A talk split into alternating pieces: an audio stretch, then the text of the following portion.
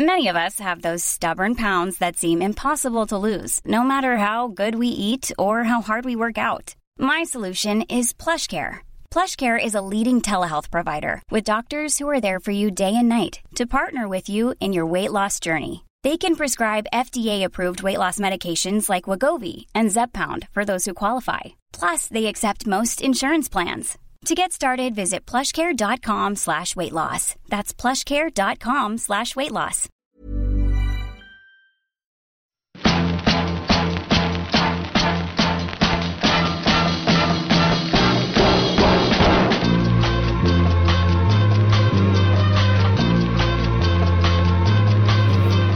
Eh ben, voilà. Bon, bah Cédric, enfin.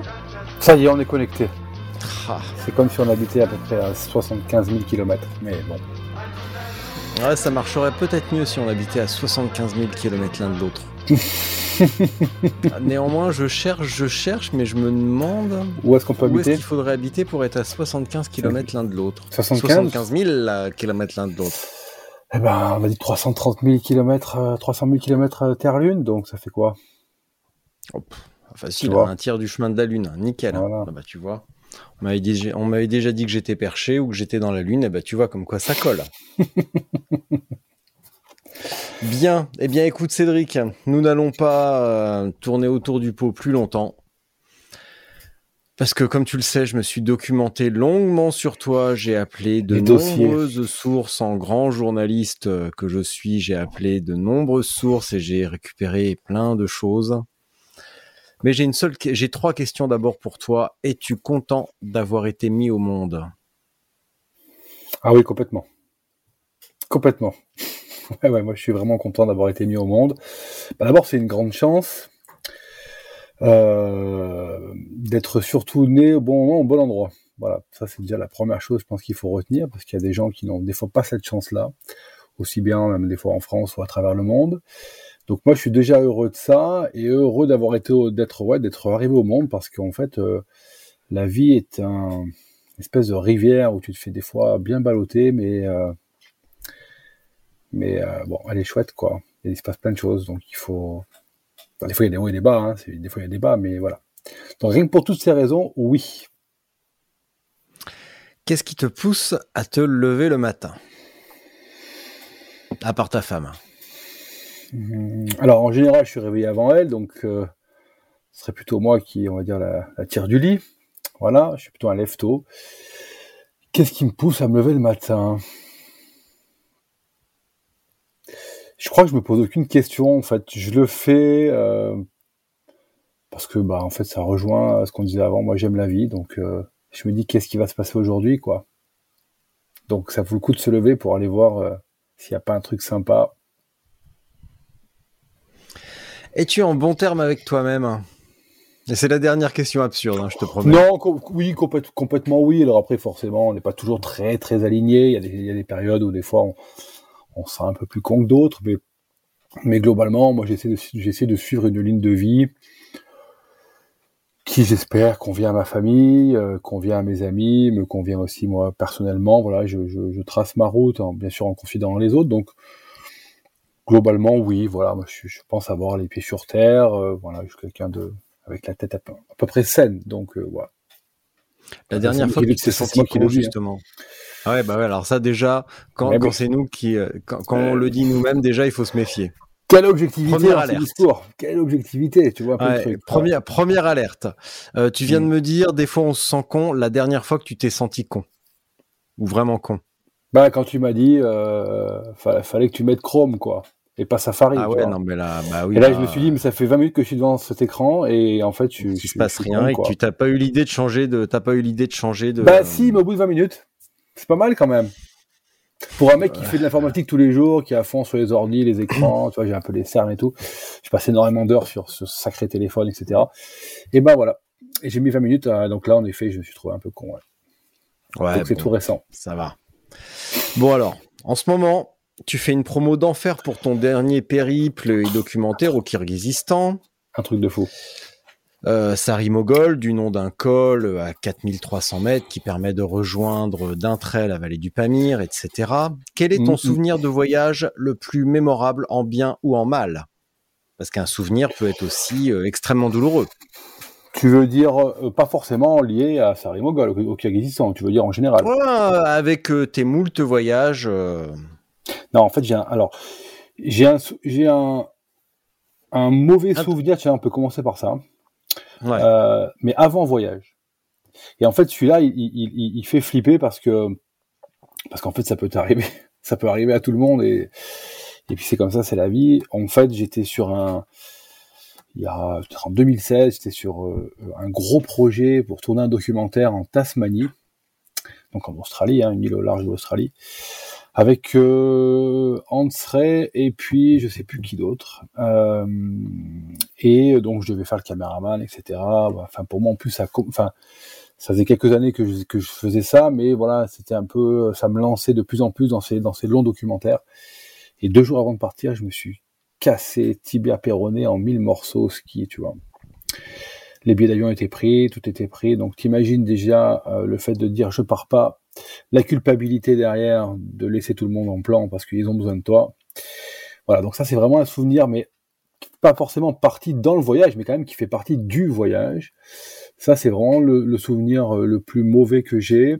Après non, il m'est jamais rien arrivé de très dramatique. J'ai un ami qui s'est cassé un bras au Pérou, donc ça n'a pas été un bon souvenir, mais surtout pour lui, on va dire. Et puis après, euh, un excellent souvenir, c'est quand même euh, ce que j'ai vécu au Kyrgyzstan, euh, avec cette côté, ce, entre guillemets, cette révélation de, de voyage solo, solitaire. Je suis pas du mmh. tout un solitaire, moi. Je, suis plutôt très, j'adore être, être entouré, être avec du monde.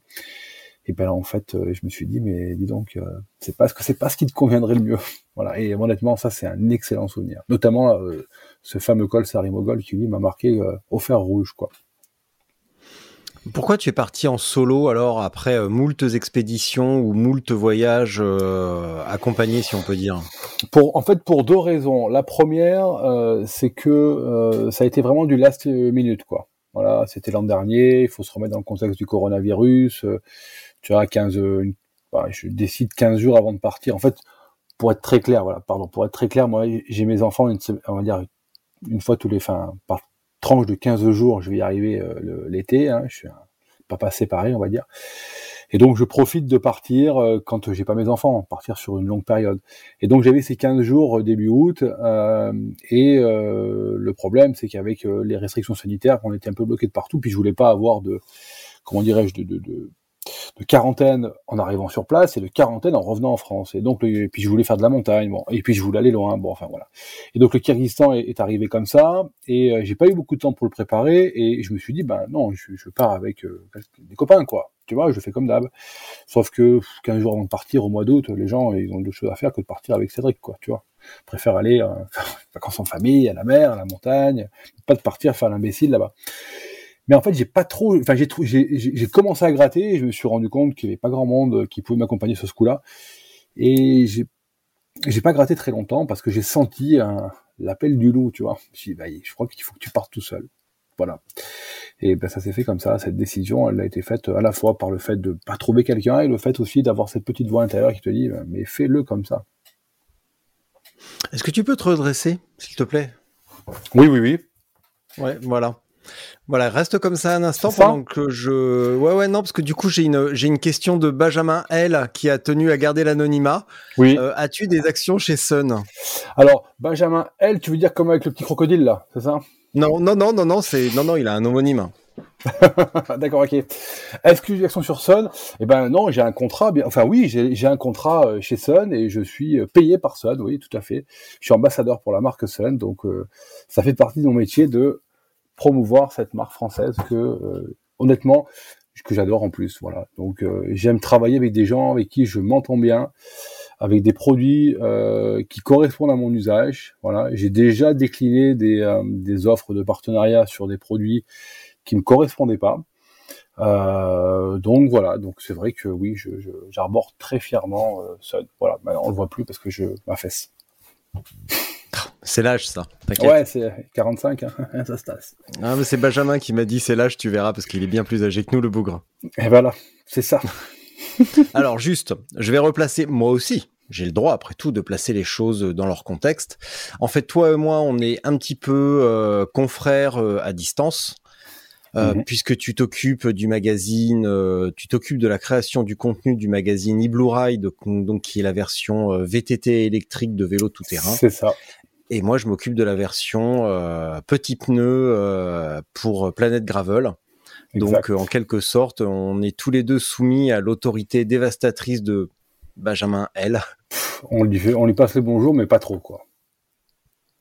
Quand même, quand même. je dois aller rouler un de ces quatre avec lui, donc euh, Alors, je pense qu'il bien le bonjour. Bah, il, par... il parlera pas beaucoup ce jour-là, c'est sûr et certain. De toute façon, je l'entendrai pas, il sera trop loin derrière. Oh, oh, oh, oh ça bâche, c'est bon ça. bon, alors, tu as une particularité, si on peut dire, justement, sur ce voyage, parce que là, il va quand même falloir qu'on en parle un petit peu plus. Oui. Comme tu le sais ici, le Kyrgyzstan, c'est une région qu'on connaît bien. Euh, enfin, en tout cas sur ce podcast, parce qu'on a, il y a eu plusieurs épisodes sur la Silk Road. Euh, que ce soit euh, vainqueur ou, ou non d'ailleurs, avec plusieurs témoignages captivants, poignants, pertinents, etc. Mais par contre, toi, tu as fait la même chose, si on peut dire. Disons que tu es allé au Kyrgyzstan, mais tu as pratiqué ce qu'on pourrait qualifier de bikepacking de l'extrême à la sauce enduro. Est-ce correct? Alors, j'aime pas le mot extrême parce que. Tu l'as mis sur Instagram ou Facebook récemment, alors il va falloir assumer. Ah oui, c'est vrai, tu as raison. Tu as raison.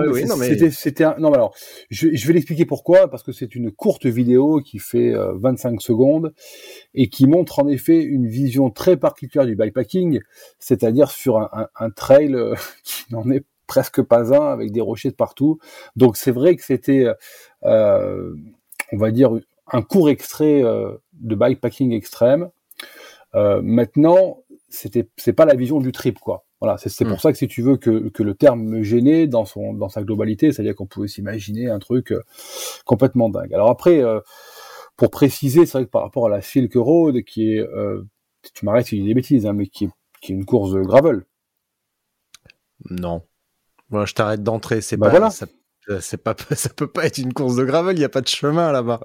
Donc, et, tout le monde est en VTT semi-rigide ou euh, tout suspendu. Et les mecs qui vont en gravel, bah, généralement, ils repartent avec les fémurs, les, fémurs fracturés. Donc, euh. Bon, alors on va dire que, comment t'expliquer? Pour moi, de ce que j'en ai vu. Ça, dépend aussi de l'appellation qu'on entend. Un mec qui va se pointer avec un Monster Cross, ça sera toujours techniquement un gravel, mais qui aura quand même des très gros pneus. Mais c'est vrai que sur cette course-là, si on veut être devant et survivre à peu près, une petite suspension ou deux, c'est pas du luxe. C'est pas du luxe, ouais. Donc, voyez, c'est tout à fait. Je vois ce que tu veux dire. Après, moi, ce que j'avais vu les images, c'est qu'on était surtout sur de la, euh, enfin, de la piste large, dans le sens euh, où ça déroule du kilomètre. Moi, chose que je n'ai pas, que je n'ai pas fait. Euh, et c'est pour ça que donc la différence fondamentale était là entre les entre entre les, les deux les deux projets, on va dire les deux les deux sachant que eux ils couvraient des grandes distances et que moi je couvrais des petites distances. Déjà la différence elle est là. Euh, Aussi oui. Ben ouais complètement parce que je, je crois mm. que j'avais vu les chiffres c'était assez assez vertigineux. Mais après, pour le coup, avec une petite suspension, euh, ben, t'aurais pas été loin sur mon itinéraire, et avec une grosse suspension, j'aurais pas été très loin sur le leur. Donc en fait, c'est vrai que c'est quand même euh, dans le même pays deux visions radicalement différentes. Voilà, mm. c'était dans ce sens-là. Après, euh, le côté, euh, alors le côté enduro, oui, complètement parce que moi je voulais vraiment euh, retrouver euh, les sensations de ce que je peux faire ici en termes de VTT. Donc moi je pratique essentiellement de l'enduro. Alors j'aime pas trop forcément ce terme, mais bon, on, l'emploie parce que du coup les gens comprennent. Mais moi je suis quelqu'un qui aime faire du VTT et qui aime faire du VTT sur sentier. Bon moi j'ai 45 ans, donc quand euh, j'ai commencé j'avais 15 ans, on faisait du sentier, on faisait pas de l'enduro quoi. voilà, on faisait du VTT, du mountain bike. Et je voulais retrouver euh, ce côté, euh, bah, ce côté aventure euh, VTT en montagne. Voilà, en montagne avec des, des sentiers escarpés, des cols à passer, voilà, des nouvelles vallées derrière et des choses un peu, un peu des fois particulières, quoi. Voilà. Bon bah voilà. Tu t'es endormi, non? Non, bah non, je m'attendais à ce que tu développes un petit peu plus. Non, mais euh, par exemple, quand tu me dis je faisais des petites distances, tu m'as dit la semaine dernière, on m'a largué euh, à Bishkek ou ailleurs, et on est, on est où ça? À Hoche, deuxième ville du pays, au sud du pays. Ah oui, d'accord, parce que je me disais, mais mais ce n'est pas au Kyrgyzstan, ça, c'est dans le sud-ouest de la France. Mmh. Ah oui, oui. Très jolie ville d'ailleurs. Ouais, c'est ça. Mais ça se dit pareil. Très jolie ville pour les amateurs de rugby d'ailleurs. Mais ça ne ressemble pas du tout. Hein. Quand tu me dis petite distance, ça veut dire que toi, tu, euh, bah, tu faisais combien déjà, par exemple? Sachant que tu étais quand même chargé comme un mulet. avec ton matériel euh, vidéo, etc. C'est un, truc de fou. Euh. en fait, alors, je fais un peu de, un peu, un peu, toujours un peu de promo sur mes, sur mes projections, mais quand j'ai une partie question-réponse à la fin de mon film, et on pose souvent cette question-là, savoir combien de kilomètres t'as fait. Et en fait, j'ai pas la réponse. C'est pas que je vais pas la donner, c'est qu'en fait, je, je me suis jamais penché dessus. Concrètement, une petite idée quand même. Non, je t'assure, je t'assure en toute honnêteté. Alors, j'ai euh, des, notions de dénivelé, ça t'intéresse, euh, mais je n'ai aucune notion de distance. Je pourrais te dire qu'il y a eu des journées, euh, je sais pas moi, euh, d'acclimatation à 15, 20 bornes dans la montagne, d'autres qui ont été plutôt à 30, 35, euh, jamais, jamais plus de 35 sans doute. Mais tu, vois, je, parce qu'en en fait, si tu veux, ça, correspond aussi à, la façon dont je pratique en France. Je donne un exemple. Euh, le Kyrgyzstan, bon, c'est montagneux, donc si je prends l'exemple de, je sais pas, des Hautes-Alpes, des Alpes du Sud, des endroits où je vais souvent faire du BTT, donc en montagne, bah, quand j'amène des potes, par exemple, pour rouler avec moi, je leur dis, les gars, aujourd'hui, on va faire 1300 mètres de dénivelé, ou 1500, ou 2000, enfin bon, peu importe. La distance, je n'en sais strictement rien. En fait, moi, ce qui, ce qui m'intéresse dans cette, euh, dans ces environnements-là qui sont montagneux, c'est le dénivelé, quoi. Voilà, parce qu'après le reste, je te dirais que euh, l'important c'est de savoir, voilà, si tu vas faire 2000 mètres, bon, c'est pas la même chose que si tu en fais 800, quoi. C'est peut-être, oui, c'est une donnée plus intéressante. Donc, pour moi, hein, tu, moi, tu roulais combien Alors, du coup, tu roulais combien d'heures par jour? Alors, en général, euh, je partais, pas de bêtises, c'est entre bah, je partais, je partais la journée complète. Alors, au début, si tu veux, je me suis acclimaté, je me suis acclimaté. C'est-à-dire que, bon, moi, j'habite au, niveau, au niveau de la mer. Donc ça veut dire que moi l'altitude, bah, c'est pas mon, c'est pas mon truc quoi. Mon corps il est pas habitué à ça. Et là-bas, je savais que d'ores et déjà la première nuit était à 2400 mètres et que j'aurais des nuits jusqu'à euh, 4500. Donc, euh, connaissant les effets dévastateurs de l'altitude et la dangerosité, notamment quand tu es seul, euh, ça à ça à au sérieux. Donc, ça veut dire qu'il faut s'acclimater. Donc, les premiers jours, par exemple, je partais autour du village, cette vallée, découvrir les endroits. Donc, je sais pas, je devais faire euh, 800 de dénivelé, tu vois, 900, c'était pas des grosses journées, j'allais me balader, alors je faisais beaucoup d'images, donc je passais beaucoup de temps, je pouvais refaire des prises. Donc pour répondre à ta question, je pouvais partir à 8 heures et rentrer à, je sais pas, à 17 heures si tu veux, mais ça faisait pas beaucoup de VTT, mais ça faisait beaucoup d'images dehors quand tu refais tes prises et que t'es tout seul, voilà. Et puis après, il y a eu des journées euh, qui ont été, euh, qui ont été plus longues, euh, avec un peu moins d'images, où c'était plus long à, on va dire, à, à, à rouler ou à enchaîner ou à grimper, quoi. Voilà, mais en gros, de toute façon, je ne rentrais jamais tôt, enfin, ou j'arrivais jamais tôt à l'étape, quoi. Euh, quand tu dis euh, faire tes images, oui. Tu, ça veut dire que tu, tu positionnais les tes, tes, caméras ou tes GoPro quelque part, ou tu mettais ton drone en stationnaire, tu revenais en arrière et tu descendais? Ça veut dire, ça veut dire quoi C'est ça, exactement. C'est-à-dire qu'en fait, donc j'avais en fait trois types d'appareils. J'utilise donc un, un iPhone 11 Pro, euh, j'ai une GoPro 8 et euh, alors pourquoi dis 8 parce qu'en fait la, qualité pour info alors c'est un petit scoop pour peut-être pour, pour les pour les gars qui suivent là la vidéo. C'est que euh, moi qui aime bien si tu veux le, la qualité des images il faut savoir que la 9 est moins de moins bonne qualité en termes d'image que la 8 et la 10 est moins bonne que la 9 donc ce qui fait que la 8 est bien mieux que la 10 Sauf en stabilisation où la 10 c'est beaucoup mieux, mais je trouve que finalement, voilà, ça fait bien le job. Donc je garde ma 8. Et ensuite j'ai un drone euh, Mini 2 de chez DJI. Mhm. Euh, donc ça veut dire, oui, bah, il faut placer tout ça. Il euh, faut placer des fois l'iPhone, l'iPhone au sol avec un, peu de mini trépied, donc il faut trouver le, le, bon positionnement. Tu passes, tu passes devant une fois, deux fois, trois fois, enfin en fonction des cadrages. Je fais de la photo aussi avec aussi bien avec la GoPro comme avec le drone. Donc il faut imaginer que tu doubles, enfin moi je doublais quasiment tout, c'est-à-dire tout ce que je faisais en vidéo, je faisais en photo quoi. Donc euh, c'est un temps fou. C'est un temps fou et euh, j'ai même euh, le, comment dirais-je une anecdote sur sur le deuxième jour de mon de, de, mon trip, ou non, le premier jour même, le premier jour, je dis des bêtises. Je voulais faire une photo. ça se couvrait, découvrait, enfin au niveau du, du temps, c'était un peu compliqué, mais le paysage était tellement beau que je voulais faire cette photo. J'ai, pour faire une image, j'ai passé une batterie complète du DJI, c'est-à-dire 25 minutes en l'air. J'ai dû remonter, je sais pas, pas combien de fois, mais 20, 30 fois, j'en sais rien, pour faire ce passage-là, parce que des fois c'était. Puis t'as un retardateur qui est toutes les 3 secondes avec le DJI, donc c'est pénible, parce que du coup, des fois, t'es pas dans, t'es pas dans le cadre, t'es pas au bon moment. Voilà, donc euh, c'est énormément de temps sur le terrain. Ouais. Donc t'emmenais pas la petite manette avec toi, euh, que tu t'accrochais, tu, tu tenais ton guidon bis. Va non, peut-être que techniquement c'était trop difficile. Non, c'est impossible. De tenir la manette et le guidon euh, d'une main. C'est ce que je ferai dans mon prochain trip. Euh, parce que c'est parce que c'est plus euh, Silk Road du coup. mais euh, mais là c'était impossible quoi. Non, tu peux pas. Ouais. tu peux pas. Comment était l'accueil? Ou que bon c'est cliché de dire ça, mais un mec qui débarque avec un VTT, bon certes un Sun, ils ont ah oui. de toi là-bas. Tout, le monde, tout le monde l'a reconnu quand même. Hein. Ils m'ont dit ouais c'est ah, the, best, the best brand of the world. J'ai fait oui c'est ça. Ah. Non, ils ont ils ont confondu, c'était un trek, non un truc... Je sais pas, ouais. Enfin bref. Ouais. Un moustache. ah oui, t'étais en, musculaire ou en électrique? En électrique, bien sûr, question con. Bah, bah bien sûr que non. Hein, électrique. Ah, comment, euh, hein, non mais en l'électrique déjà, non mais il faut s'imaginer euh, porter un, déjà un e-bike, c'est un truc de fou, et en bikepacking alors, euh, ah, il faut, je sais pas. Moi, je pense que j'y arriverai pas moi physiquement.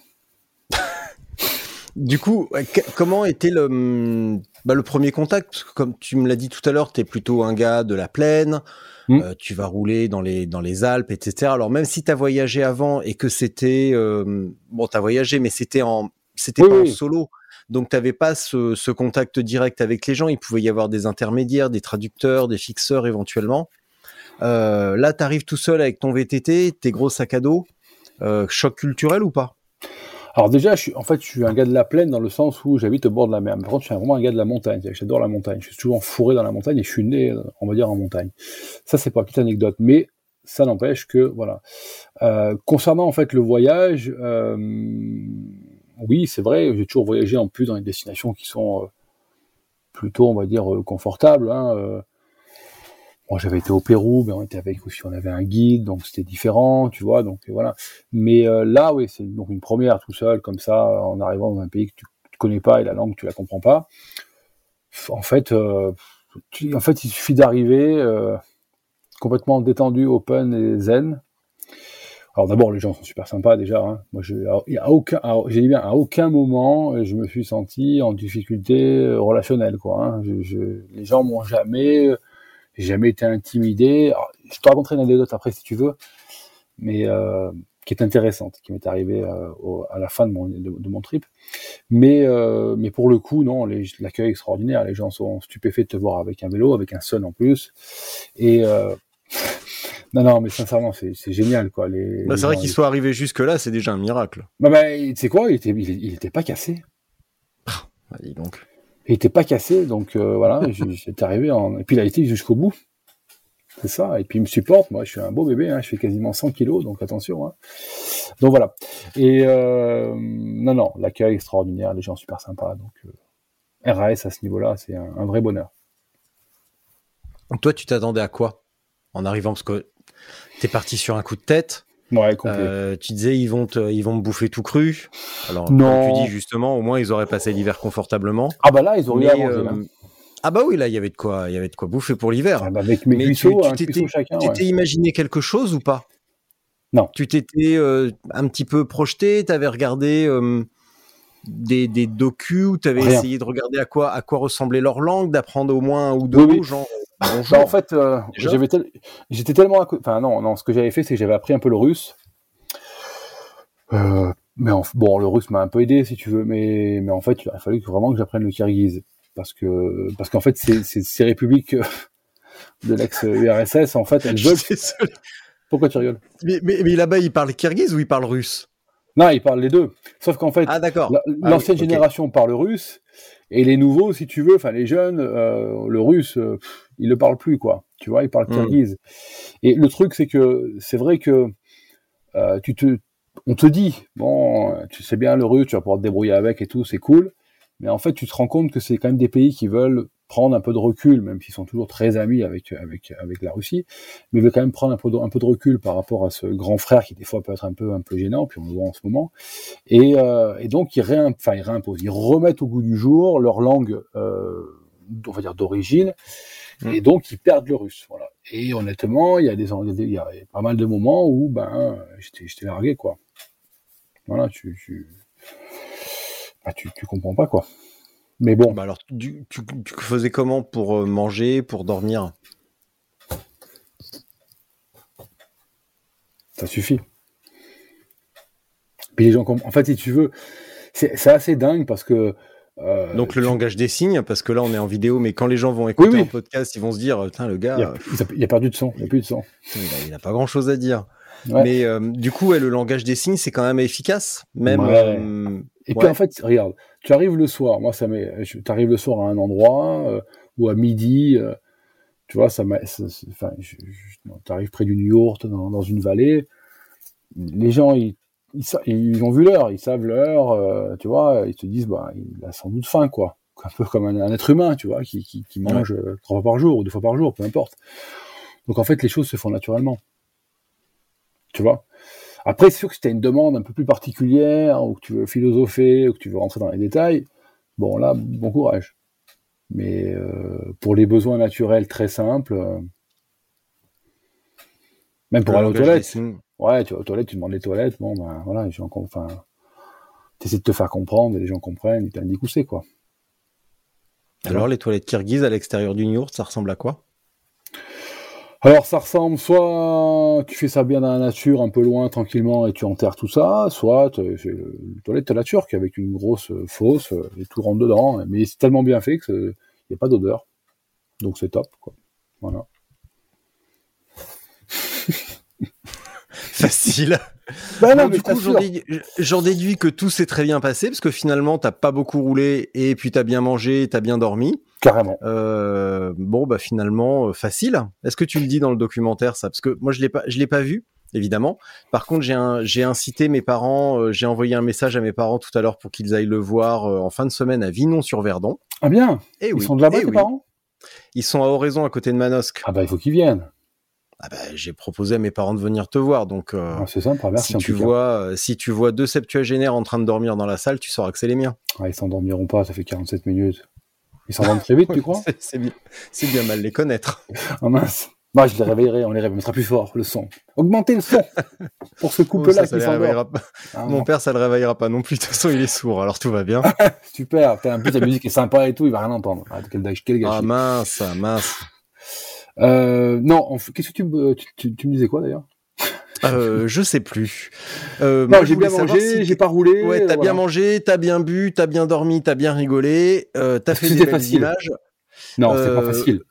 Tu, tu, vas arrêter de te, oui, te foutre de nous quand même, faut le dire comme ça. Ça a l'air facile, mais est-ce que c'était vraiment facile? Non, non, non, c'était pas, c'était pas, non, non, c'était pas facile. Après, si tu veux, mon, mon ça c'est mon caractère, c'est-à-dire que, euh, mais ça c'est tout le temps comme ça.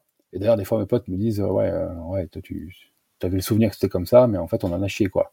Et, euh, et je, je, je, garde pas forcément en tête. Alors, je sais qu'il y a eu des, moments difficiles, mais j'ai l'impression qu'ils se transforment en bon moment, tu vois.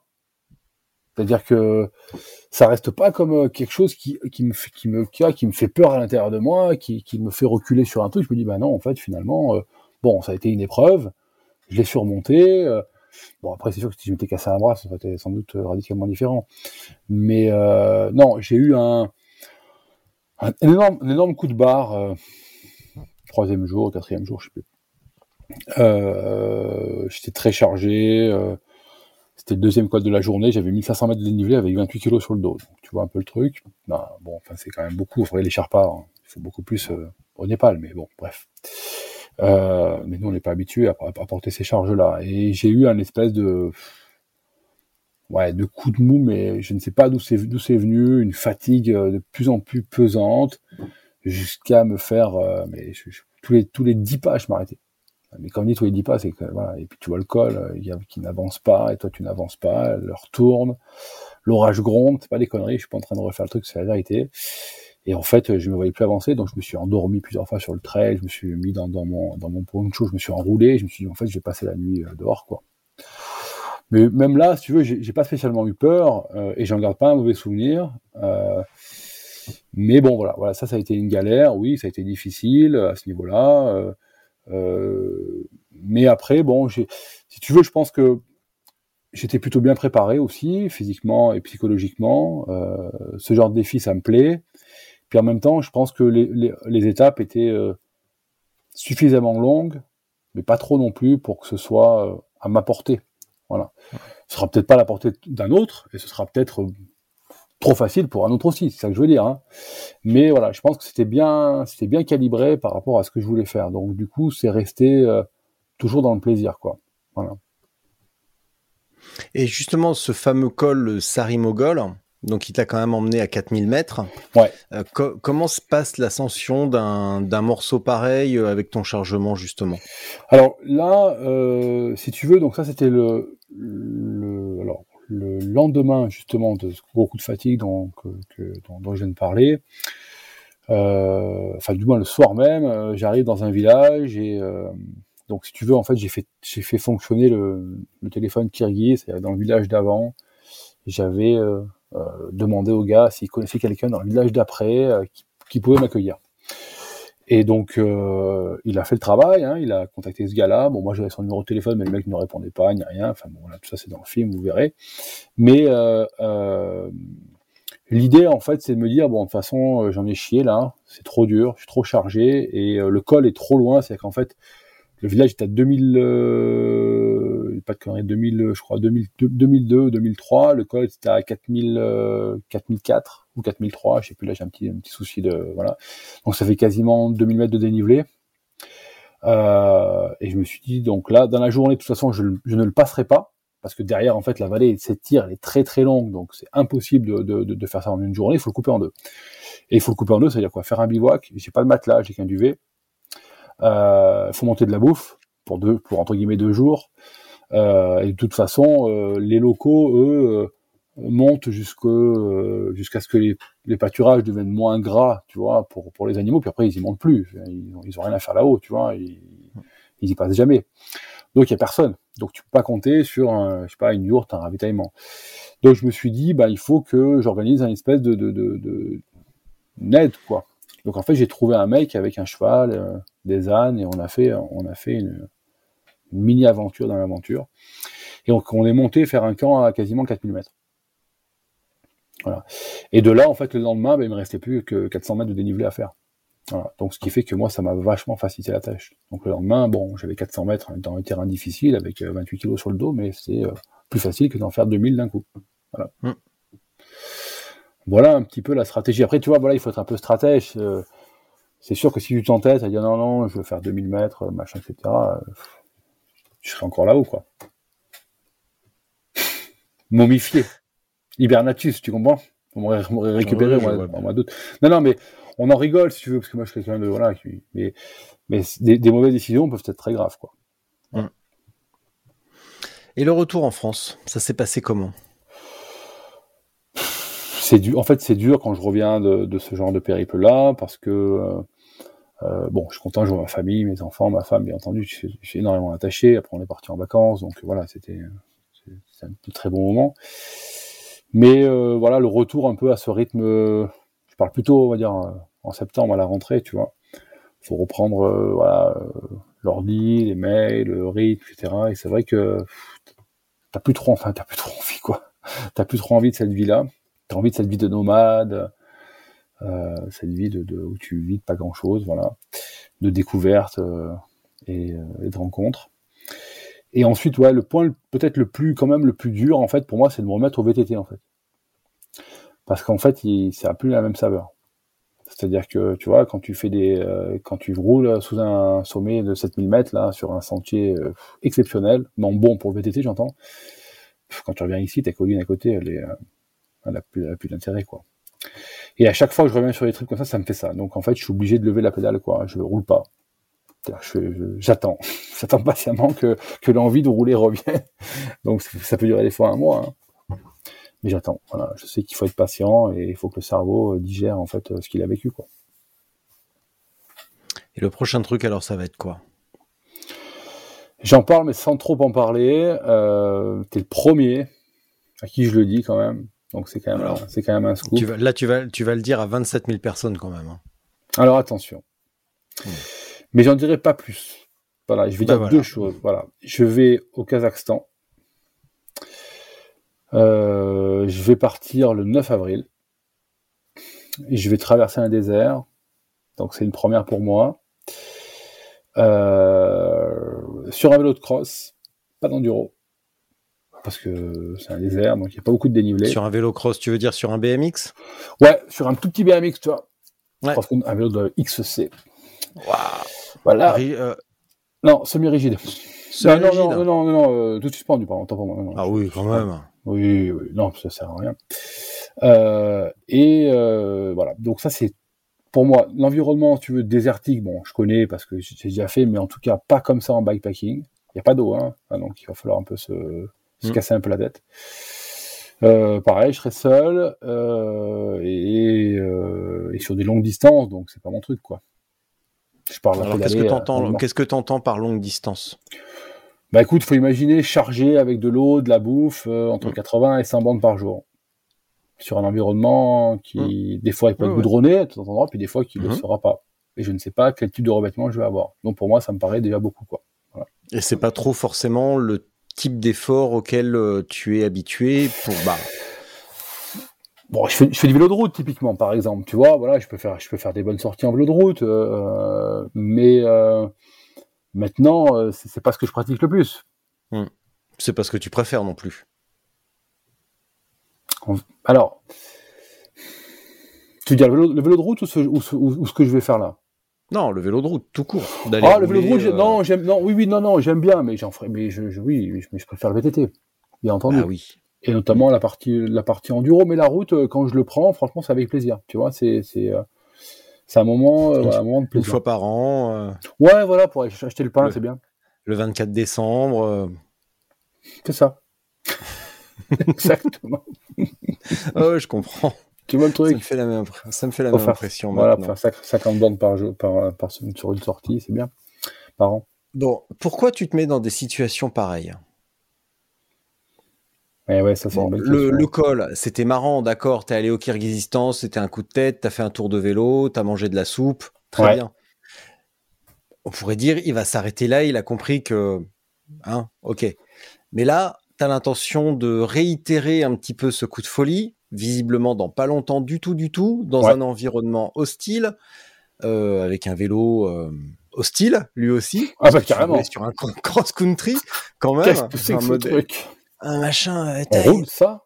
Eh, par contre, le vélo, attention, hein, il est. Non mais oui, non mais ça, mais oui, On évidemment. l'avait compris. Non oui, non mais ça, on a tout le monde a compris que c'était un comment ça là. T'inquiète C'est pas. ça. Voilà. Euh, Non, mais en Mais plus, tu sais que c'est très proche, hein, ça, on est comme une salle d'ailleurs. non mais je sais bien. Et tu sais quoi ça, non? Tu vois, là, il y a mon bureau. Ouais. Après, il y a la salle machine à laver. Ah, C'est Ouais. hyper intéressant. hein. Tu vois la, la topographie de la maison de Richard. C'est quoi derrière? C'est un écran derrière que t'as C'est quoi que t'as derrière d'ailleurs? Là, Ouais. ça? Attends, j'enlève la liste de questions que j'utilise pas. Ça là, Ouais. ça. Alors Il y, techniquement. il y a un chauffage, mais après au-dessus. Ouais, alors il y a un chauffage, mais en fait, techniquement, tiens, alors, on va faire une. Puisque tu, es, tu aimes la photo, je vais te raconter une anecdote euh, stupéfiante. Ouais. Euh, en fait, depuis euh, bah, de nombreuses années, euh, je suis, enfin, moins maintenant, mais à une époque, quand j'habitais en Suisse, j'étais bien pote avec Mathias Depardon, le photographe. Aucun Mhm. lien avec Raymond. Et euh, lui, il était pas très loin, il était vers Berne, Lausanne, moi j'étais à côté de Genève, et puis on se voyait de temps en temps, on correspondait, etc. Et après, bah, je suis parti, et lui, il a continué vraiment son travail euh, à fond, et notamment hein, sur les, les réfugiés euh, euh, à Calais, tout ça, etc. Et plusieurs années après, c'était cette photo, il a, avec ce, ce- ce travail, il a remporté un prix, il a été exposé à la BNF. Mhm. Et le jour où euh, bah, les tirages ont été euh, décrochés de la BNF, de la BNF euh, moi j'emmenais ma femme à l'aéroport à elle, elle, elle, elle allait faire une mission humanitaire à Haïti. Et Mhm. euh, mais Mathias met un message sur les réseaux sociaux euh, je ne suis pas à Paris, qui peut récupérer euh, mes tirages? Mhm. Donc bah pas de problème, hein. attends, moi, je fais un détour, je vais récupérer tes trucs chez Picto et puis voilà. Donc j'ai récupéré tous les, tirages de Mathias. D'accord. Euh, et puis euh, qu'il n'a jamais récupéré. Donc j'ai tous les tirages d'expo de Mathias euh, à la maison euh, de ce de cette expo à la BNF. Voilà. Donc du coup, on là, les voit pas là. hein. Ils sont, ils sont... enfin, on voit quelque chose là? Moi, je vois pas. Euh, non, non, là, tu verras pas. Je, je te referai une photo ou deux. Euh, Merci. Mais effectivement, c'est un travail magnifique. Et depuis, euh, après, il a passé beaucoup de temps en Turquie et en mhm. Asie centrale. Et après, il a été emprisonné en Turquie. donc, il y a eu une mobilisation générale pour sa libération. D'accord. Et voilà. Et là, récemment, il a sorti un livre, je crois, sur un coin paumé de l'Afghanistan. D'accord. Voilà. Tu sais tout. Donc, tout ça pour dire que dans la pièce à côté, c'est le garage. Et qui, gisant par terre, mon avant-avant-dernier vélo de, course avec lequel je faisais des courses sur route, qui est un Sun. Allez, excellent. Exactement. Voilà, c'est incroyable. Donc, ne cherche pas à noyer le poisson, jeune foufou. Non, mais j'ai bien compris. Pourquoi je fais tout ça, Tout ça pourquoi? Non, ne me dis pas que c'est pour l'argent parce que bon, hein, on n'y croirait pas une seule seconde. Alors en fait, je vais te dire un truc. Alors, je vais répondre à cette question par rapport à l'argent parce que ça, c'est super intéressant. Donc, euh, comme je l'expliquais, moi j'ai bon, j'ai des sponsors qui, qui, m'aident financièrement euh, à l'année, donc qui me payent, voilà, concrètement. Mm. Euh, mais je n'ai à aucun moment, enfin mes sponsors, hein, voilà, m'oblige à aller euh, faire le Zouave au Kyrgyzstan ou au Kazakhstan ou je ne sais où ou à tenter tel truc, etc. Donc en fait, euh, moi j'ai un budget alloué et puis à moi de, créer mon année. Euh, donc je trouve ça, d'ailleurs je les remercie parce que je trouve que c'est une confiance euh, formidable, tu vois. Je veux dire, tu te dis bon voilà, t'as de l'argent et puis en même temps on te dit bah écoute, tu utilises-le correctement en faisant un bon, un bon escient et, et fais-nous rêver. Bon. Et en fait, si tu veux, à travers ça, euh, ce que je voulais dire, c'est pour répondre à ta question, pourquoi je fais ça? Euh, C'est compliqué de répondre, mais je, me rappelle, euh, il y a, si mon frère regarde, nous regarde, mon frère Lionel qui habite à Grenoble, qui fait pas de vélo d'ailleurs, mais qui fait beaucoup de montagne. Quand on était jeune, en fait, on était souvent en montagne tous les deux déambuler de partout, euh, voilà, à faire des imbéciles, comme d'ailleurs maintenant, si mon, fils le ferait, je ferais une crise cardiaque. Et, euh, et en fait, un jour, on s'est retrouvé dans dans une vallée du massif de Beldon, euh, on a croisé, un, on faisait du ski de randonnée en fait. Et puis, euh, bon, à l'époque, on était vraiment, enfin, forcément bien équipés, tu vois, on avait, je sais pas, tu avoir 16 ans, 17 ans, j'en sais rien. Et on croise un vieux, etc., euh, vieux, un vieux, un vrai vieux sur, sur des skis aussi et puis qui nous branche, enfin je sais plus ce qu'il nous raconte, il nous fait un peu une espèce de leçon, de vie, et puis il nous, il nous dit à la fin, les jeunes, surtout dans votre vie, faites de l'inédit. Et euh, c'est vrai que mon frère pourrait en parler de la même façon, c'est vrai que cette phrase nous a marqué en fait. Faites de l'inédit, et euh, alors je l'ai pas tout le temps en tête, tu vois, mais des fois elle revient. Et j'ai l'impression que c'est aussi ce qui me motive à, me bouger les fesses. Euh, euh, tu vois, cette année 2000, 2022, où je mets beaucoup d'énergie dans, la diffusion de mon documentaire et dans la préparation des autres, parce qu'il y en a d'autres derrière qui vont arriver, et dans la diffusion aussi, c'est pareil, c'est complètement inédit, c'est-à-dire que personne m'a demandé de le faire. Je veux dire, euh, euh, personne me dit, euh, Cédric, cette année, il faut que tu fasses des documentaires, il faut que tu ailles au cinéma. C'est moi qui me bouge les fesses en disant, tiens, fais ça, euh, déjà, un, il n'y a pas grand monde qui le fait. Euh, deux, bah, c'est une aventure originale, fais-le, tente-le. Et vous tente là. Et euh, bah, c'est un peu pareil pour les destinations et pour les pour les trips. Et puis en même temps, tu sais, quand tu commences à mettre le pied quelque part, bah voilà, tu as envie d'aller voir un peu ce qu'il y a derrière, quoi. Alors, merci. moi, je pense que tu n'as pas répondu à la question, mais bon. Mais alors, mais repose-la, je, je, je, peux. Pourquoi tu fais ça? Pourquoi Pourquoi Pourquoi? Parce que. Mais parce que non ça, mais ça peut pas être juste parce que t'es, euh, ça, tu peux aller creuser un petit peu plus loin quand même, une envie. Bah écoute, euh, non mais c'est de, de, de, de, voir le monde, de de, de trouver un truc, de peut-être le prouver à d'autres. Ça, j'en sais rien. Moi, j'invente. Hein. Ouais, non, mais C'est des trucs qu'on entend, souvent, donc. Euh... Non, mais sans sans faire euh, de la psychologie à deux balles, comme on dit. Non, non. Je pense que me prouver à moi-même, très sincèrement, enfin, honnêtement, je, je, de, pour moi, voilà, pour moi encore une fois, mais il y a des gens qui font des choses extraordinaires. Hein, mais ce que j'ai 45 ans, moi j'ai monté, tu vois, ma, ma maison d'édition, j'avais 27 euh, 27 ans euh, t'es entrepreneur à cet dans l'édition, bon voilà, c'est quand même assez assez original. Euh, je, la boîte, je la gère toujours, elle existe toujours, ça s'appelle Vetopo pour info. Et je me dis bon, tu vois, j'ai fait des choses dans ma vie, donc j'ai pas besoin, si tu veux, d'en de, d'en aligner plus. Concrètement, là, je parle pour moi. Mais c'est plus, en effet, cette découverte du monde. Moi, j'ai toujours beaucoup voyagé. Euh, mais il y a des pays que sur lesquels je m'étais pas attardé parce que pour moi, je sais pas, je les pensais dangereux, je les pensais inintéressants, je les pensais, je ne sais pas, tu vois, j'étais tourné vers un tourisme qui était plus euh, conventionnel. Et puis, euh, et puis, alors, c'est vrai que quand même, il y a, s'il y a un élément important, oui, en effet, maintenant, maintenant que j'y pense, oui, il y a un truc quand même qu'il faut dire, c'est que moi, j'ai été marqué par les écrits de Sylvain Tesson, que tu dois connaître. Euh, célèbre voilà écrivain et aventurier français. Euh, quand on dit écrivain, c'est vraiment c'est un sacré écrivain avec un coup de plume incroyable. Alors j'incite hein, ceux qui nous regardent à j'ai des amis qui me demandent des fois, j'ai dit écoutez, allez, allez euh, lire du Tesson et tel, tel, tel ouvrage parce que c'est vraiment génial. Et moi, ce qui m'a frappé, c'est la traversée de l'Himalaya avec avec euh, Alexandre Poussin. Ils sont partis, ils avaient une vingtaine d'années, ils ont fait 6000 bornes, en 6 mois ou 5 mois, je ne sais plus. Ils sont partis euh, on va dire, du Bhoutan, et ils ont été jusqu'au Tadjikistan, à pied, avec 6 kilos sur le dos. J'ai trouvé ça fantastique.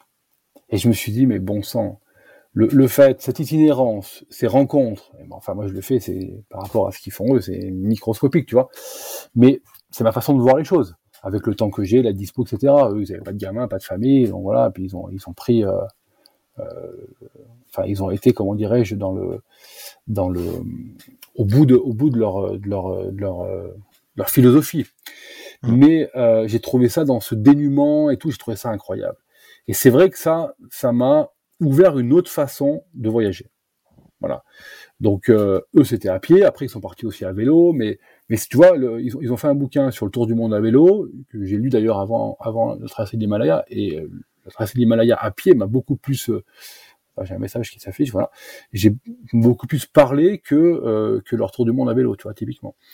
Et voilà. Donc ce côté euh, dénuement, puis en même temps, ça m'a permis de découvrir aussi des, pays que je connaissais mal, puisqu'ils ont traversé, j'ai eu du Bhoutan jusqu'au Tadjikistan, donc ça fait un paquet de pays au milieu. Et voilà. Donc c'est venu. Voilà pourquoi je fais ça et pourquoi je vais là-bas. Et puis en même temps, euh, il y a une espèce aussi de côté de, de moi quand je suis seul au bout de ces montagnes, j'ai l'impression d'exister pleinement. Tu vois, je me dis mais wow, tu tu tu vois, cette liberté, euh, voilà, j'ai que ça, j'ai que ça à penser à faire du vélo le matin jusqu'au soir, euh, sans aucune autre contrainte, tu vois. Voilà, ça peut, alors bon, je sais pas, peut-être que ça répond toujours pas à ta question, mais en tout cas, ça apporte des pistes de réponse, j'espère. Dois-je en déduire que quand tu es à... Je m'emmerde Non. C'est comment ton bled dans le Var, là? Saint-Cyr-sur-Mer. Saint-Cyr-sur-Mer, tu ne vis pas pleinement? Si, bien entendu. Parce que s'il faut aller au Kyrgyzstan pour se sentir à fond, euh, ça fait quand même un sacré déplacement. Hein. Ouais, mais euh, mais si tu veux, c'est ça c'est ma vision de la des choses et de la vie. Euh, ce côté, alors, tiens, c'est marrant parce que c'est pas moi qui le dis, mais c'est un, un de mes amis, Djilou, voilà, je le salue, Djilou, et il l'a dit au sommet du Mont Kenya, donc ce sera dans le futur documentaire. Et il a dit ce qu'on a fait, c'est l'anti-canapé. Et, j'ai envie de te dire que c'est aussi un peu ça. C'est-à-dire que, bon, je suis pas sur le canapé toute la journée, hein. mais voilà, ça sort du train-train. Euh, on, est, on est obligé de, d'être, comment dirais-je, réellement face à soi-même, d'être pleinement responsable. Tu peux compter que sur toi.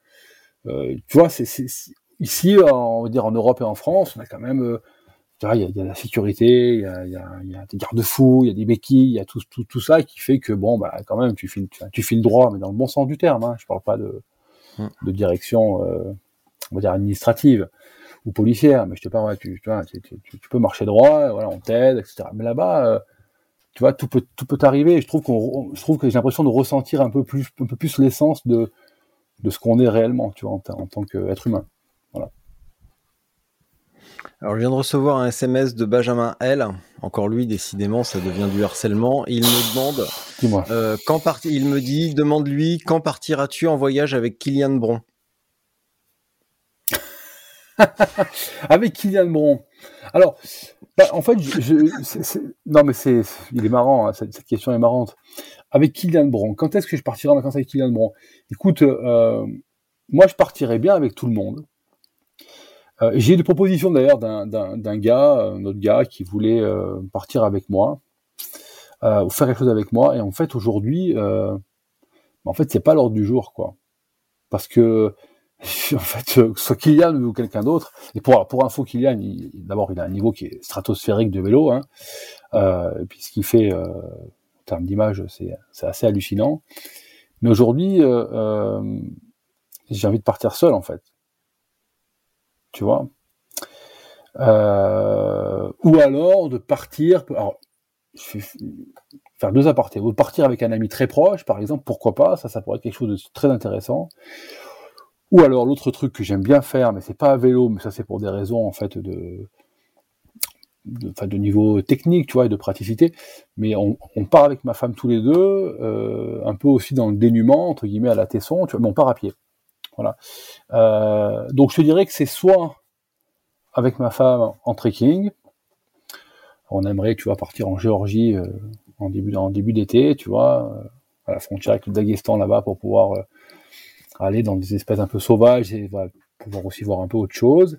Mais mais si c'est pas avec elle, ça peut être avec un ami très proche. Mais aujourd'hui, c'est vraiment tout seul. Donc, j'ai peur, j'ai cru que t'allais me dire si c'est pas avec elle, ça sera avec une autre. J'ai eu peur. Oui, ben non, Non, non, elle le sait non, je mais rien, mon. Non, non. Sais rien, j'en sais rien. Ce sera pas avec une autre. Et euh, non, bah, Kylian, non, euh, d'autres non. Je t'ai dit, voilà, c'est aujourd'hui, euh, c'est- pas prévu. Voilà.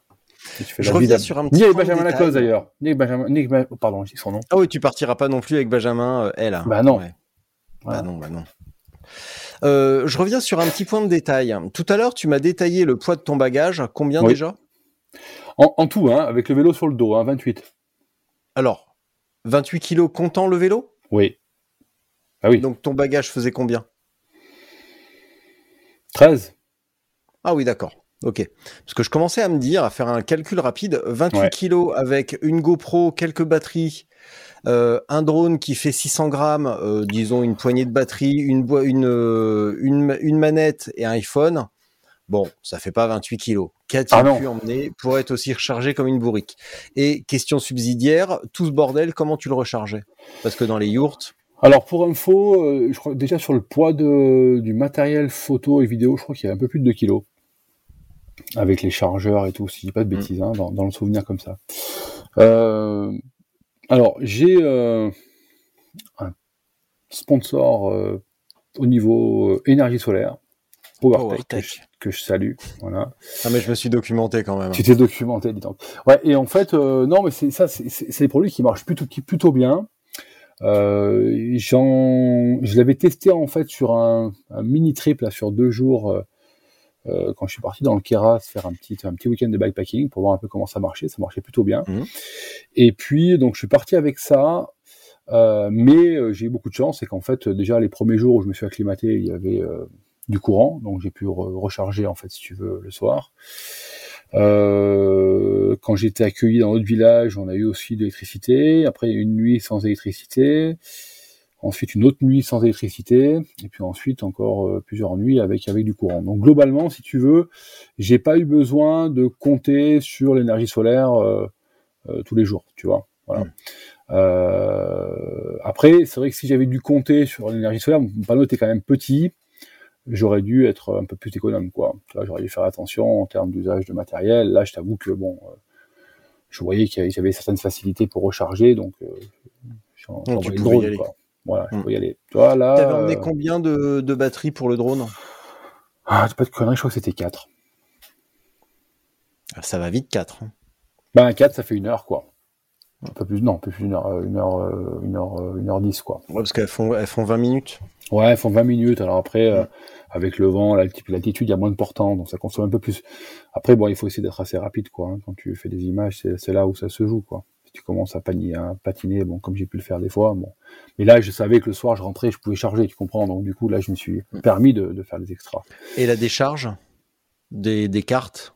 Tu, euh, Ah bah tu, non. euh, Ah non, tu non, avais je- emmené plusieurs cartes SD, tu, tu déchargeais à la- tu t'as déchargé en- de retour à la maison. ouais. Exactement. J'ai dit. Inch'Allah. Ouais.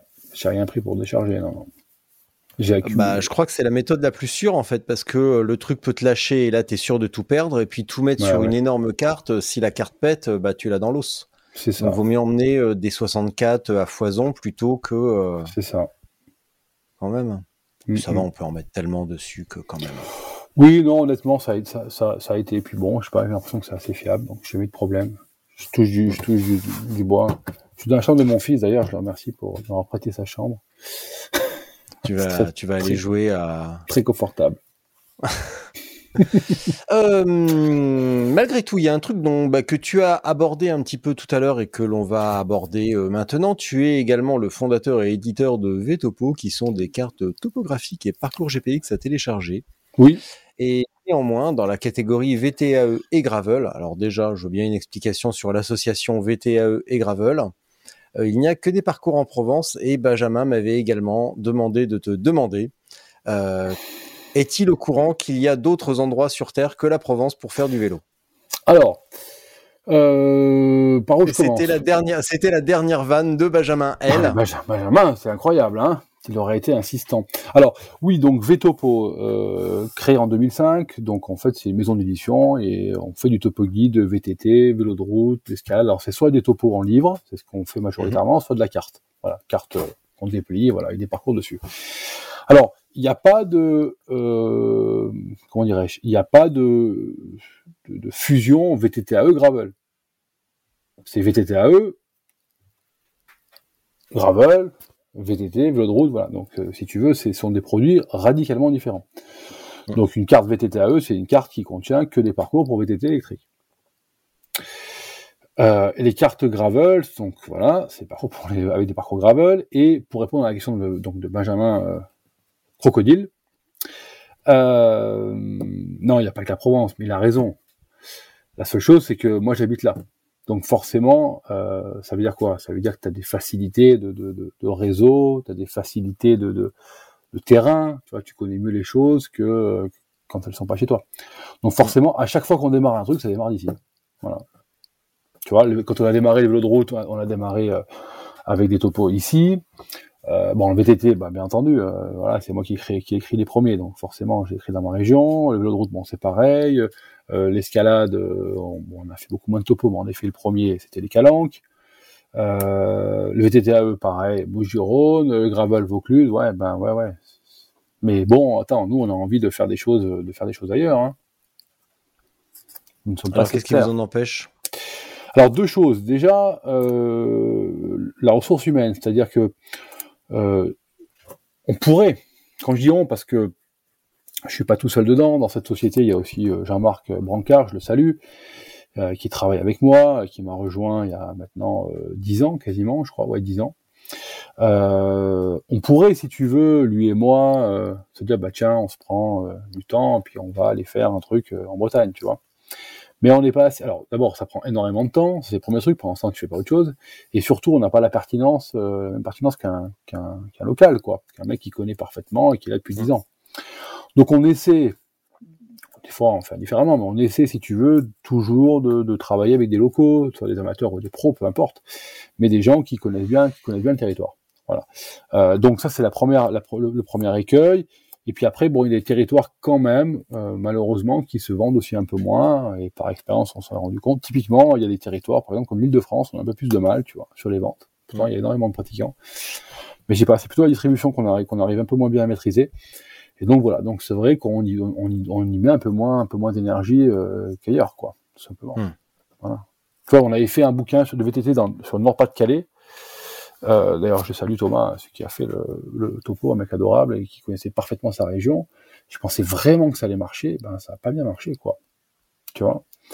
Euh, pourtant, dans Pas-de-Calais, les mecs font du VTT. euh, Il y, a, il y, a, il y a cette grosse machine industrielle hein, qu'on connaît, tous très bien, qui, est, qui est basée là-haut, avec tous ces grands centres, ces grandes surfaces sportives.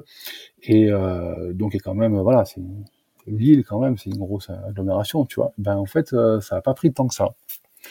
Donc il y a des fois des choses qu'on maîtrise pas, donc ben, forcément, ben, si ça prend pas, on va pas remettre le couvert hein, sur ce territoire-là.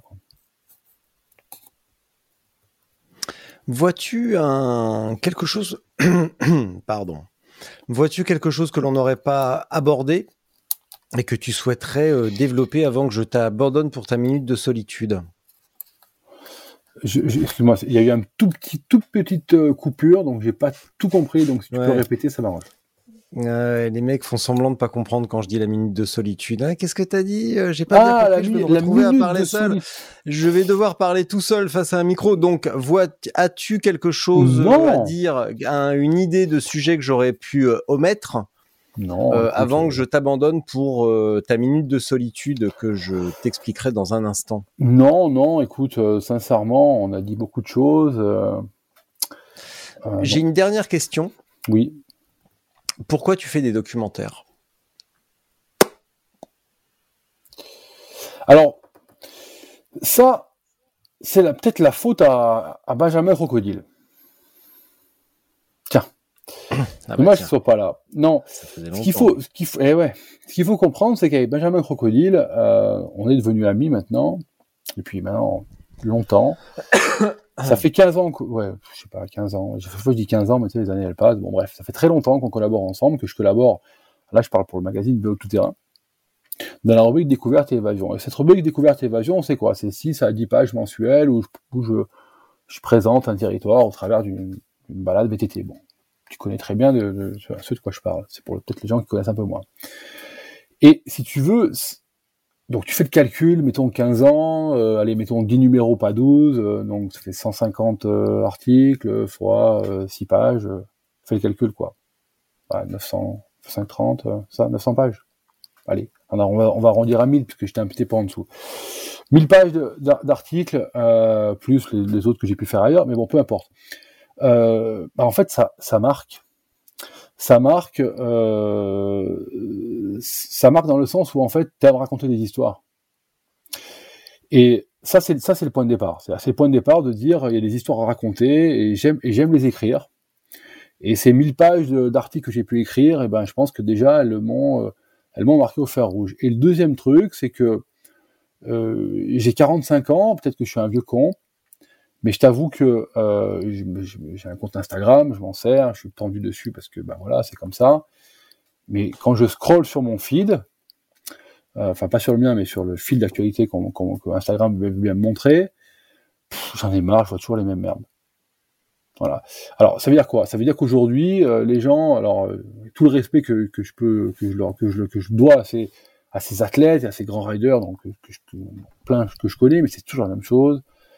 Alors, je parle pour le VTT, hein, bien entendu, mais c'est toujours euh, la double bosse, euh, le whip, euh, bon, c'est un backflip, bon, ça peut être impressionnant, mais c'est toujours trois virages, prap, deux, trois drifts, voilà. Et en fait, on voit que ça longueur de journée. En fait, c'est devenu une société de, de 15 secondes, de consommateurs de 15 secondes. Et en fait, je me suis dit, merde. Mais bon sang, il y a quand même autre chose à raconter que 15 secondes, quoi. Voilà. Et, euh, et tu vois, donc c'est un peu, c'est un peu tout ça, plus aussi, et je remercie aussi, alors il écoutera pas parce qu'il parle pas français, mais euh, qui est pour moi aussi, euh, donc c'est pionnier euh, du, VTT, on va dire moderne, même si aujourd'hui il a plus de 50 ans, mais c'est lui qui a fait aussi la façon dont on filme, la façon dont on écrit, la façon dont on photographie, et qui continue à bosser, à œuvrer. Et puis je travaille, euh, là je partirai, je vais partir à Mexico avec lui pour tourner un film, avec Rob Warner aussi, tu vois. Et, euh, et tout ça, ça m'a marqué aussi, tu vois, le, le, le, le, fait de pouvoir, voilà, de raconter toutes ces histoires. Et je me suis dit, bah tiens, euh, en France, euh, qui le fait? Ben aujourd'hui, pas grand monde. Euh, et puis, en même temps, c'est un pied de nez, quoi. C'est dire, bah allez, voyons voir si les gens ils tiennent 47 minutes sur un film, quoi puisqu'aujourd'hui, a priori, ils peuvent pas tenir plus de 15, plus de 15 secondes. Honnêtement, hein, je veux dire, euh, tout le monde te dit, voilà, oh tu fais une vidéo de plus d'une minute, c'est trop long déjà, etc. Alors bon, bien sûr, une minute d'action, forcément, mais... Donc j'ai fait ce pari-là, et je trouvais ça intéressant. Ça, c'était un challenge. Voilà. Quel va être l'avis du, euh, du documentaire quand tu auras fini euh, ta grande tournée de promotion dans le Sud? Alors, J'étais à Paris il y a pas longtemps, donc il y aura pas que le sud. Non, puis je compte bien, je compte bien monter un peu plus haut aussi. Non, non. Alors pareil, là c'est une histoire d'opportunité. Je lance d'ailleurs un appel à ceux qui détiennent un cinéma ou ceux qui qui ont des relations dans des dans des municipalités et qui veulent voir leurs films. Parce que moi j'ai des demandes, tu vois, sur Nantes, j'en ai dans les Vosges, moi j'ai des gens, hein, des, des euh, qui me contactent. surtout pas dans malheureux, va pas dans les Vosges. Bon, alors on oh là, là, là, là, tu repartiras jamais vivant de là-bas. Ah ouais, Ils vont te faire bouffer des trucs bizarres pas grave. Tu vas repartir avec un mal de ventre. Ah, mais non, mais je suis assez solide. Je suis assez solide. Et, et, euh, et donc, si tu veux, je, je, une fois qu'on j'aurais tourné j'aurais fini cette petite tournée française c'est marrant parce qu'en fait ça, fait un peu artiste c'est rigolo d'ailleurs euh, ben peut-être qu'il aura une une autre vie euh, en diffusion alors mm. pourquoi pas en télé en... ouais alors en mm. télé j'aimerais bien mais bon je pense que ça se fera pas parce que c'est le premier parce que ben voilà c'est comme ça euh, ou en VOD euh, on me demande quand il sera sur YouTube mais je, je dirais que bon, c'est pas une histoire d'argent, mais j'ai envie de te dire, euh, ça vaut peut-être le coup de, de, de, lui donner une autre vie que, que YouTube, par exemple. Voilà, ou alors si YouTube sur Disney, sur Disney Plus, tu peux tenter ta chance. Hein. Ouais, par exemple, tu vois. Mais bon, voilà, tu vois, donc ça c'est sûr qu'après il sera diffusé en, il sera diffusé en ligne. On m'a même d'ailleurs euh, branché peut-être pour faire quelque chose en Allemagne, tu vois. Mais bon, là il faut le faire traduire et tout. Mais bon, pourquoi pas. Euh, donc on verra je te dirais que là, c'est un peu, tout à l'heure, c'est la rivière, tu sais, la vie, elle te fait comme ça, elle t'amène là. Bon, écoute, on verra bien. C'est une question d'opportunité. Les bonnes opportunités arriveront probablement, probablement au bon moment et certainement au moment où tu t'y attends le moins. Exactement. Exactement ça. Eh bien, écoute, Cédric, euh, je vais t'abandonner.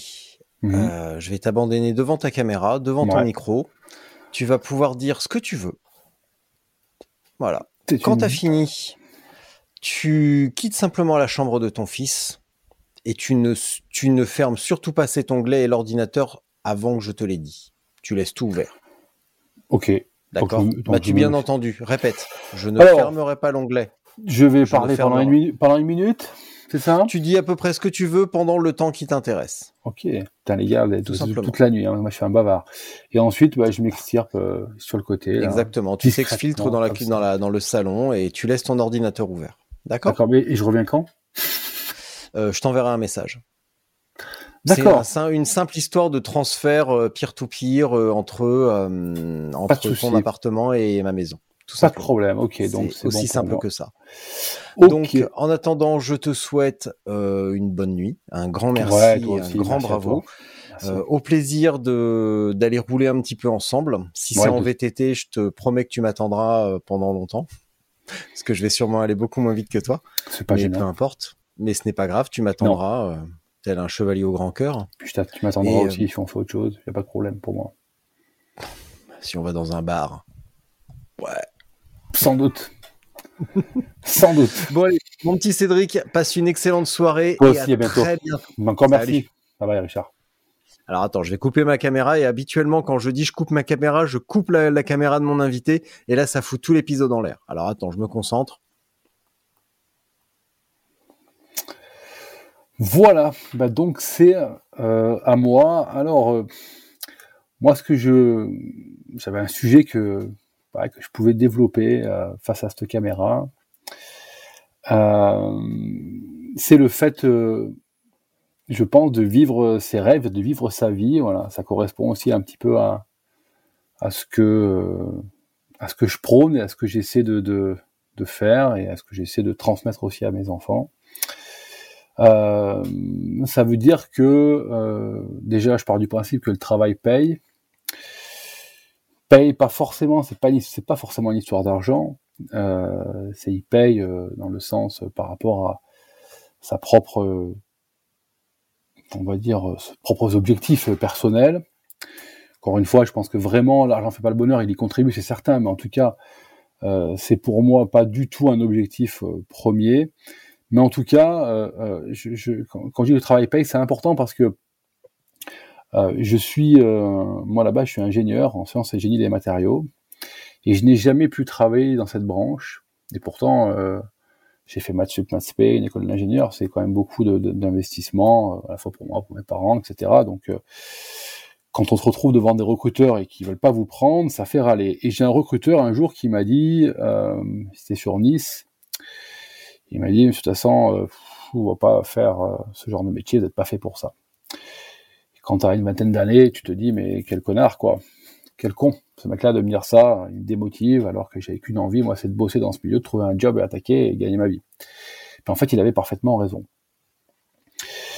parfaitement raison et c'est difficile de, de l'admettre et c'est ça prend du temps de trouver sa voie et c'est peut-être un peu le message euh, que je pourrais transmettre ce soir. C'est voilà, c'est croyez, euh, croyez en vous, euh, faites-vous confiance, euh, investissez-vous à fond, plantez vos graines, elles finiront par germer. On n'a rien sans rien. Voilà, ce sont des choses un peu, un peu triviales, mais pour moi, elles ont énormément de sens. Et euh, voilà, ça revient un petit peu à la première question de Richard qui, qui dit euh, voilà, est-ce que tu es content d'avoir été mis au monde? Ben oui, voilà, ne serait-ce que pour euh, cette leçon de vie. Euh, je trouve que c'est chouette et je suis impatient de savoir ce que ce que la vie me réserve pour euh, les prochaines années, en espérant que ce soit quand même les plus longues possibles, quoi. Voilà. Donc croyez en vos rêves et allez-y, donnez-vous à fond. Ben, je vous dis, moi, à bientôt. Et puis, euh, à bientôt.